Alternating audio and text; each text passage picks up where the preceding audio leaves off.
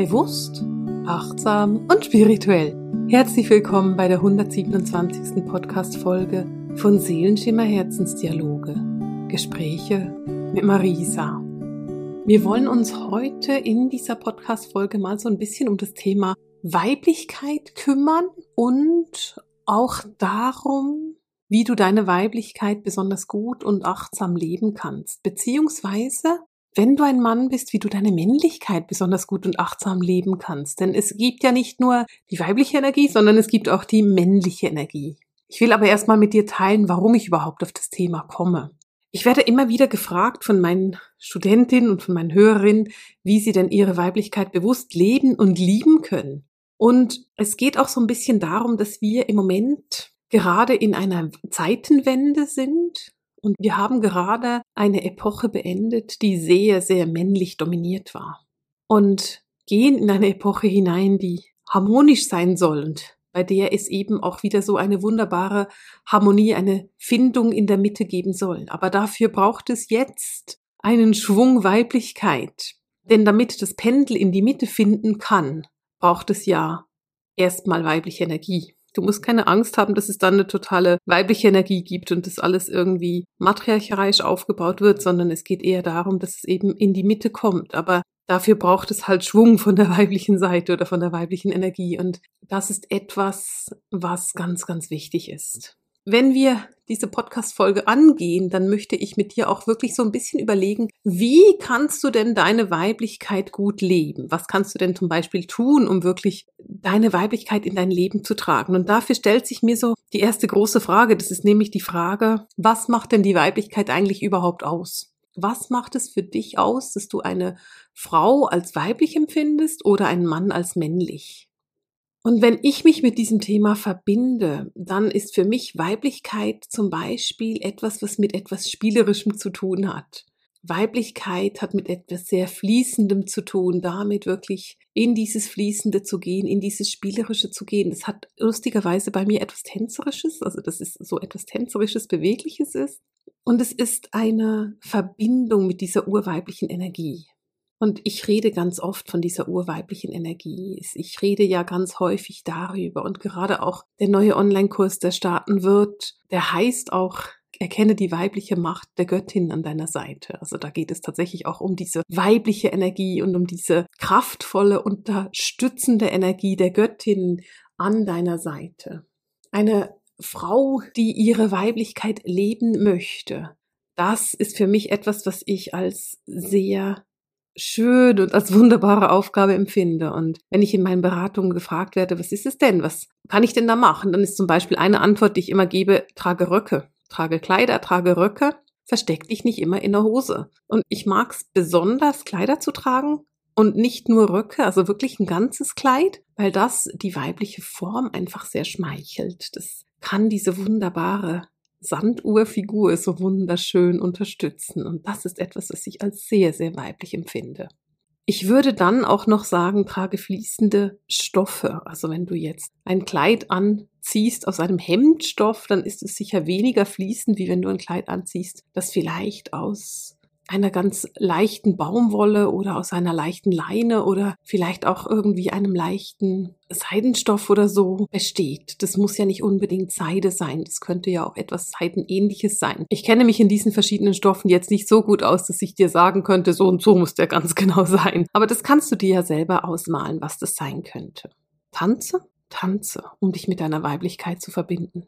Gehe in diese Bewegungen. Und wenn ich von Tanzen spreche, dann gibt es für mich ganz unterschiedliche Arten zu tanzen. Natürlich gibt es dieses luftige, dieses leichte, dieses engelhafte Herumschweben. Aber vielleicht hast du dich schon mal mit traditionellem afrikanischen Tanz beschäftigt. Das ist sehr viel stampfend und oft sind da auch ganz einfache Bewegungen nachgeahmt, wie zum Beispiel ein Huhn, das pickt oder so. Und das ist etwas, was auch sehr weiblich ist. Es braucht nicht unbedingt dieses engelhafte Herumschweben denn das ist ja häufig gar nicht unbedingt nur weiblich, sondern das ist dann engelhaft. Es braucht auch dieses sehr erdige, sehr pragmatische, sehr kraftvolle Dasein. Und auch das ist sehr weiblich. Also bitte sei dir da bewusst, dass es beide Formen gibt, dieser Weiblichkeit, dass es beide Formen gibt, das zu leben. Nicht nur die eine und nicht nur die andere und nicht das eine ist richtig und das andere falsch, sondern auch mal stampfen kann sehr weiblich sein. Diese Verbindung mit der Weiblichkeit hat etwas für mich zu tun mit dieser Urerdmutter, dieser Urerde. Die Erde ist weiblich, die Erde ist nährend, sie ist gebend, sie ist vielfältig. Und auch die Verbindung mit der Erde und der Urmutter ist für mich etwas sehr Weibliches. Und natürlich hast du auch wunderbare Helfer in deinem Spirit-Team und in der geistigen Welt, die dich verbinden mit deiner Weiblichkeit. Wenn du die Erzengel anguckst, dann könnte Erzengel Haniel zum Beispiel eine wunderbare Engelin sein, die dich dabei unterstützt, dich mit der Weiblichkeit zu verbinden, denn das ist der Erzengel des Mondes und der Mond steht ja extrem für die Weiblichkeit. Wenn du die aufgestiegenen Meisterinnen anschaust, dann wäre zum Beispiel die Meisterin Lady Nada eine Meisterin, die sehr bekannt ist und die dich sehr stark mit der Weiblichkeit verbinden kann. Und falls du eine Verbindung hast mit der christlichen Religion, dann könnte Mutter Maria auch jemand sein, der dich mit der Weiblichkeit verbindet. Oder natürlich die Göttin. Und bei den Göttinnen kannst du quer durchs Gartenbeet gucken, welche dich mit der Weiblichkeit verbindet. Die germanische Göttin Freya zum Beispiel ist eine wunderbare weibliche Göttin, die Göttin, die dich zu 100 Prozent mit deiner Weiblichkeit und auch deiner sinnlichen Weiblichkeit verbindet. Also auch da, diese sinnliche weibliche Energie hast du von Freya sehr stark. Und was ich bei Freya auch so spannend finde, ist, sie war in einer Beziehung mit Oda. Oder kennst du vielleicht unter dem Namen Odin? Und diese Beziehung wird als die absolute Liebesbeziehung benannt. Also das ist eine Beziehung, die 100 Prozent geliebt war und in der Freya auch sehr, sehr geliebt hat. Also sie hat ihren Mann innig geliebt und war ihm absolut bedingungslos ergeben. Und gleichzeitig ist aber Freya auch die Schützerin der freien Frau. Und ich meine damit der ungebundenen Frau. Und zwar in der Liebe war sie sehr liebevoll und sehr bedingungslos, aber in der Erotik war sie sehr frei. Sie hat ihre Erotik sehr frei gelebt und ähm, hatte viele amoröse Verbindungen. Und das ist für mich eine Göttin zum Beispiel, mit der du dich sehr gut verbinden könntest, um so deine Weiblichkeit zu leben. Eine andere Göttin für mich, die sehr weiblich ist, ist zum Beispiel die keltische Göttin Bridget. Das ist so die Göttin, die ich ganz stark mit allen weiblichen Themen verbinde. Das ist auch eine Göttin, die sehr liebevoll ist, sehr humorvoll ist, die sich sehr hingibt. Wenn du da um Hilfe bittest und dich gerne verbinden möchtest, dann ist Bridget sicher eine, die sehr für dich da ist. Und diese beiden Göttinnen, die können dir sehr stark helfen, in deine eigene Weiblichkeit zu kommen und deine eigene Weiblichkeit wirklich leben zu können wenn du das rein körperlich betrachtest, dann könnte es zum Beispiel sein, dass du sagst, hm, Weiblichkeit steht für mich für lange Haare. Das muss nicht. Und ich will nicht sagen, dass nur Frauen mit langen Haaren weiblich sind, weil ich empfinde das überhaupt nicht so. Ich finde Frauen auch mit sehr kurzen Haaren sehr, sehr weiblich. Also das ist nicht so, dass ich sage, es muss so sein, aber es ist vielleicht für dich so. Vielleicht empfindest du lange Haare als weiblich. Oder vielleicht sagst du, für mich ist es total weiblich, wenn ich Lippenstift trage das ist jetzt bei mir in meinem Fall tatsächlich so, dass ich es total mag, Lippenstift zu tragen und dass ich das sehr weiblich finde. Aber wenn du da weitergehst, dann könnte es für dich zum Beispiel auch sein, dass du deine Weiblichkeit lebst, indem du Mutter bist, indem du einem Kind das Leben schenkst, indem du deinen Körper zur Verfügung gestellt hast, um ein Kind darin wachsen zu lassen. Auch das ist ja etwas, was urweiblich ist. Und du siehst, dass man diese Weiblichkeit eben auf die unterschiedlichsten Arten leben kann. Und wenn ich dir das so erzähle und wenn ich auf dieses Kindthema komme, dann will ich nochmal zum Tanzen zurückgehen und noch eine Schleife drehen. Denn Bauchtanz hat ja heute ganz stark so einen erotischen Charakter, gerade wenn das in touristischen Gebieten gemacht wird. Aber der Ursprung von Bauchtanz, das waren Frauen, die sich verbunden haben. Das waren die Frauen der Dörfer, die sich über Bauchtanz verbunden haben. Und die haben zum Beispiel den Bauchtanz auch für die Geburt genutzt. Also wenn eine Frau kurz vor der Entbindung stand, dann hat sie die Frauen des Dorfes zusammengerufen und die haben dann gemeinsam das Kind quasi zur Welt gebauchtanzt. Und das ist dann wiederum eine unbeschreiblich weibliche Methode. Also da bist du total verbunden im Tanz, im Bauchtanz mit deiner Weiblichkeit, mit diesem Kind gebären für mich ist es eine wunder, wunderschöne Verbindung in die Weiblichkeit. Und da haben wir so dieses Mütterliche und dieses Weibliche kombiniert. Für mich geht aber das Weiblichkeit Leben auch noch so in eine andere Richtung, nämlich in eine Entscheidung. Es geht dabei darum, dass du dich einfach entscheidest dafür, deine Weiblichkeit zu leben. Dass du entscheidest, dich mit dieser weiblichen Energie zu verbinden. Und wir sind in einer sehr männlich dominierten Zeit aufgewachsen. Ich meine, ich bin ein, naja, Teenager der 90er Jahre gewesen und wir mussten diese unsäglichen, absolut Körper nicht betonenden Kleider tragen. Ich habe vor einigen Wochen eine Fotografie gefunden aus meiner Schulzeit, da war ich 13 und wir alle Mädels hatten einfach so diese absolut grauenhaften, gerade geschnittenen Shirts und Pullis an, bei denen man wirklich absolut keine Rundungen sehen durfte. Und das ist so für mich in, im Rückblick so diese Zeit der 90er Jahre, bei der du möglichst androgyn sein solltest, äh, wenn du schon mal ein Bild von mir gesehen hast, siehst du, dass ich bin definitiv nicht androgyn geformt. Ich habe viele Kurven und Rundungen und von dem her war das für mich schon damals nichts, was ich attraktiv fand und ich finde es auch im Rückblick einfach grauenhaft. Und vielleicht geht es ja ähnlich und da wurde eben so diese Weiblichkeit wirklich weggedrückt. Man durfte in der Mode, musste man möglichst gleich sein wie alle anderen. Also es war so dieses möglichst alle sind irgendwie gleich angezogen. Alle tragen Jeans und ein gerades Shirt, egal ob Junge oder Mädel. Mädel. Und das ist etwas, was die Weiblichkeit natürlich komplett ablehnt. Da geht es natürlich dann darum, deine Weiblichkeit eben nicht leben zu dürfen. Und mir geht es genau um das Gegenteil und darum, dass du deine Weiblichkeit eben leben darfst, dass du anziehst, was du anziehen möchtest und nicht überlegst, hm, was denken denn die anderen davon? Oder, naja, einen Ausschnitt müsste ich schon ein bisschen höher nehmen, damit man irgendwie nicht zu viel sieht. Wenn das für dich weiblich ist, einen tiefen Ausschnitt zu tragen, dann trage einen tiefen Ausschnitt. Denn damit lebst du deine Weiblichkeit. Wenn es für dich weiblich ist, ein Kleid zu tragen, einen Rock zu tragen, hohe Absätze zu tragen, dann trage das bitte, weil das ist weiblich. Du lebst damit deine Weiblichkeit.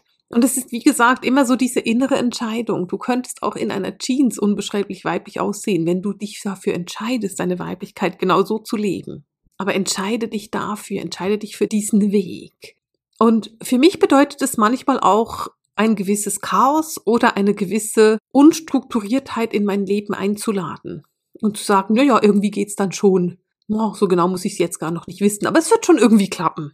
Auch das hat mit Weiblichkeit zu tun. Frauen sind eher im Fluss des Lebens, sie fließen eher mit. Und vielleicht sind sie nicht unbedingt natürlich strukturiert oder hm, wenn ich das jetzt sage, dann sagen alle Frauen, die natürlich strukturiert sind, das stimmt nicht, ich bin weiblich und bin natürlich strukturiert und ich will dich nicht ausschließen, wenn du das bist. Aber Frauen sind eher im Fluss, sie gehen eher mit dem Fluss mit, sie sind eher einfach am getragen werden. Und das ist eine ganz, ganz starke Entscheidung in die Weiblichkeit. Es gibt für mich aber auch noch ein Thema, was ebenfalls mit der Weiblichkeit zu tun hat und was mich unbeschreiblich wütend macht. Und das ist das Thema der öffentlichen Gebärmutter.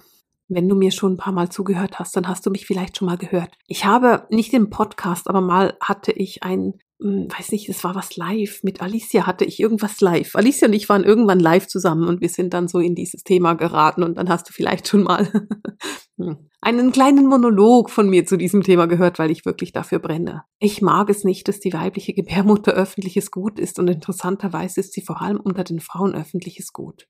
Wie oft hast du eine Frau schon gefragt, willst du keine Kinder? Oder wie viele Kinder willst du eigentlich? Oder hey, du hast jetzt eins, wann kommt denn das zweite? Oder wann willst du denn eigentlich Kinder? Oder vielleicht sogar, hey, bist du schwanger? Ganz, ganz schlimm. Ich verstehe das nicht. Warum kommt man auf die Idee, dass man Frauen sowas fragen darf? Und ich will nicht sagen, dass ich das noch nie gemacht habe. Ich habe das garantiert auch schon gemacht. Aber ich probiere mich mega zurückzunehmen. Denn stell dir vor, du fragst deine 35-jährige Arbeitskollegin, sag mal, willst du eigentlich keine Kinder? Weil sie keine Kinder hat. Stell dir vor, diese Frau versucht seit zehn Jahren schwanger zu werden und hat schon sieben Fehlgeburten hinter sich. Aber sie hat's halt nicht ins Büro getragen, weil das was Privates ist. Wie sehr verletzt du eine Frau mit so einer Frage? Stell dir vor, du fragst deine Freundin, sag mal, und du, willst du keine Kinder? Und diese Freundin und ihr Partner sind anderer Meinung. Sie möchte gerne und das verzweifelt und er will keine. Wie sehr verletzt du diese Frau mit dieser Frage? Und es ist völlig egal, ob eine Frau keine Kinder hat, ob sie keine Kinder will, ob sie keine Kinder haben kann oder ob sie ein Kind hat und kein zweites will, ob sie vier Kinder hat und noch zwei weitere möchte, ob sie sieben Kinder hat. Es ist völlig egal, ob und wie viele Kinder eine Frau hat. Du hast kein Recht danach zu fragen. Es ist eine Zumutung, danach zu fragen. Es ist frech, es ist verletzend, es ist komplett distanzlos und es geht dich einfach nichts an. Eine Gebärmutter einer Frau ist privates Gut. Und man muss nicht fragen. Und vielleicht hast du mitbekommen, dass eine Kollegin von dir gerne schwanger werden möchte und es nicht klappt. Dann kannst du sagen, hey, wenn du darüber reden willst, dann bin ich immer da und ich habe immer ein offenes Ohr für dich. Weil ich kann mir vorstellen, dass du durch eine harte Zeit gehst und du kannst jederzeit kommen und mit mir sprechen. Aber du gehst nicht von dir aus auf sie zu und sagst, und wie siehst du denn jetzt aus? Das ist so grob und das ist etwas, was vor allem Frauen Frauen antun. Und es ist so lieblos und es ist so grob.